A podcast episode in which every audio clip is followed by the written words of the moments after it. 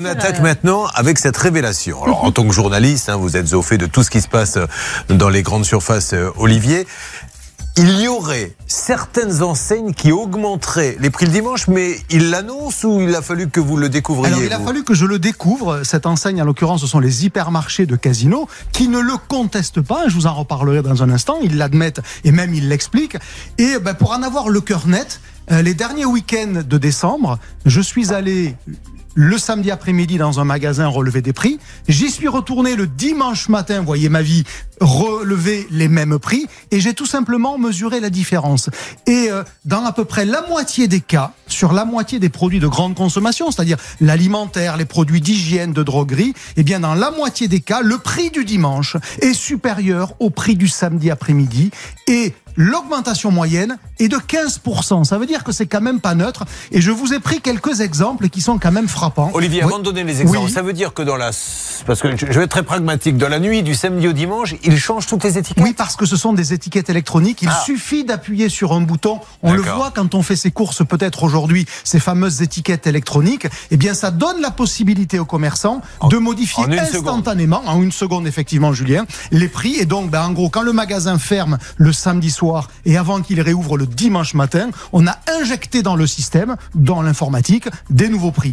Par exemple, si vous achetiez de la danette le samedi après-midi, de la danette à la pistache, moi je suis fan des deux, eh bien c'était 2,10 euros le samedi après-midi, 2,85 euros le dimanche matin, ah ça fait 36% d'augmentation. Euh, des petites tartelettes, c'était 21% d'augmentation. Du yaourt Activia, enfin du bifidus Activia, 28%. Des, produits de des produits pardon, de droguerie, monsieur propre, 17%. Et j'en ai autant que vous en voulez. Et donc en fait, quand vous faites vos courses le dimanche matin ou le dimanche après-midi, parce que ces magasins sont ouverts aussi le dimanche, le dimanche après-midi, ils vous en coûtent plus cher. Alors, on pourrait se dire, après tout, eux-mêmes ont des frais supplémentaires le dimanche, donc c'est normal. D'où ma question, les autres ne le font pas, donc travaillent plus ou moins à perte, les concurrents qui n'augmentent pas C'est l'argument effectivement de Casino de dire deux choses. De dire d'abord, le fait d'ouvrir le dimanche, on rend un service au consommateur et ce service, il a un prix. C'est pas totalement idiot parce que c'est ce qu'on appelle en économie, et je parle sous le contrôle du, du grand succès économique de RTL, Martial You,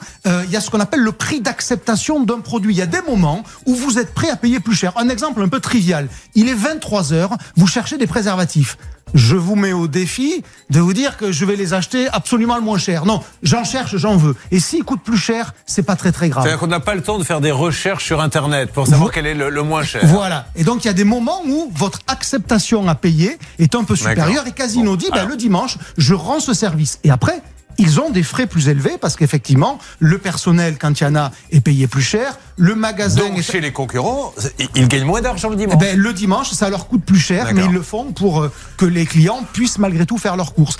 Alors, c'est légal, il faut quand même le dire, hein, il n'y a, rien d'illégal. Les commerçants sont tout à fait libres de fixer leur prix. On le voit d'ailleurs quand vous réservez un billet d'avion, quand vous réservez une nuit d'hôtel, vous ne payez pas nécessairement le même prix suivant le moment auquel vous l'avez réservé. Bon, euh, ce qui est entendable, ce qui est acceptable sur des produits un peu discrétionnaires, l'aérien, l'hôtellerie, le train. Les moins sur la nourriture. Eh bien évidemment, parce que là, quand même, on est en train de dire, suivant le moment où vous faites vos courses, l'alimentation va vous coûter plus ou moins cher. Et surtout qu'évidemment, on ne le dit pas. C'est-à-dire à, l'entrée du magasin le dimanche matin, personne ne vous dit, eh ben, vous auriez dû venir hier ou revenez demain, ça vous coûterait moins cher. Donc on est dans une espèce de zone grise, tout à fait légale. Encore une fois, il faut le redire. Chacun fait ce qu'il veut. Et dernière question, est-ce que euh, vous avez laissé traîner vos oreilles les concurrents comptent s'y mettre ou pas? Non, parce que personne n'accepte l'idée que ça soit acceptable. C'est un jeu extrêmement dangereux en termes d'image. Mais encore une fois, euh, euh, là pour le coup, Casino le reconnaît, c'est-à-dire ils m'ont pas dit euh, tu as mal regardé, tu as mal compté, c'est pas vrai. Bon voilà, c'est assumé